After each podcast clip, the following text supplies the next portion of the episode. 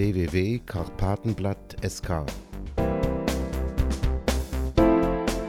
Pressburg, Bratislava Spaziergänge mit den Karpatendeutschen Das Grünstübelhaus Es war kurz vor Weihnachten. Draußen war alles still und auch die Spuren, die von den letzten Gästen hinterlassen wurden, bedeckte der frisch gefallene Schnee. Die Uhr schlug elf. Der Wirt verriegelte die Tür und ging endlich schlafen. Das flatternde Licht der Kerze beleuchtete die Wände mit grünem Akanthusmuster. Als er die Treppe hinaufstieg, bemerkte er, dass ein weißes Licht vom Keller ausstrahlte.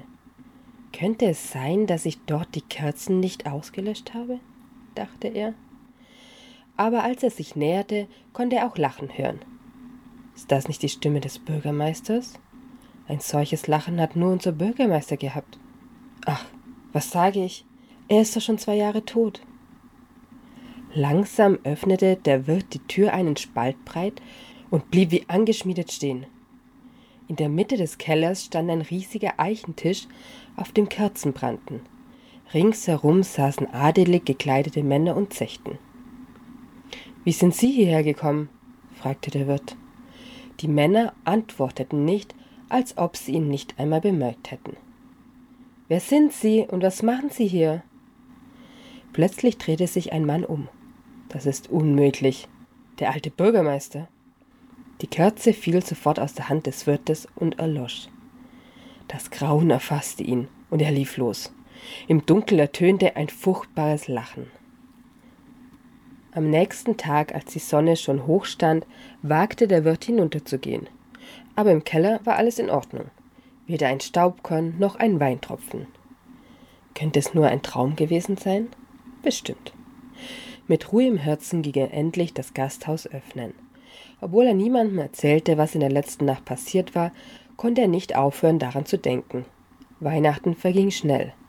Auch das ganze Jahr hindurch ereignete sich nichts, was ihn bestärkte, dass es wirklich nur ein Traum gewesen war. Wieder war es kurz vor Weihnachten. Draußen tobte ein Schneesturm.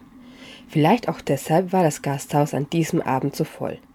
Die Leute ließen sich den besten Pressburger Wein Zierfandel schmecken. Gegen elf Uhr schenkte der Wirt das letzte Glas von diesem Wein ein.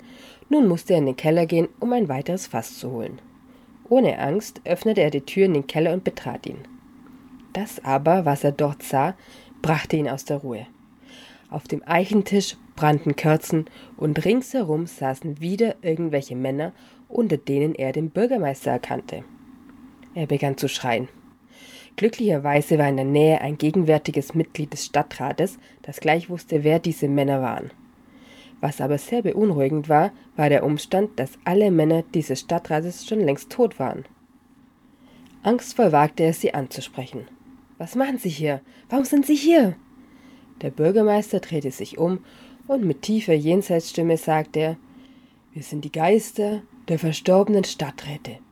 Dank aller guten Taten, die wir in unserem Leben vollbracht haben, dürfen wir hier jedes Jahr vor Weihnachten zechen. Nach diesen Worten trank er das ganze Weinglas aus. Der Wirt kam mit dem gegenwärtigen Mitglied langsam nach oben. Die Leute bemerkten gleich ihr blasses Gesicht und fragten sie, was passiert war. Die beiden erzählten von der alljährlichen Zecherei der Stadträte. Diese Geschichte verbreitete sich sehr schnell und gelangte sogar in die Ohren des Pressburger Kaufmanns Georg Kramer. Auch er besuchte dieses Gasthaus und fragte den Wirt, wie viel Wein diese Geister eigentlich austranken.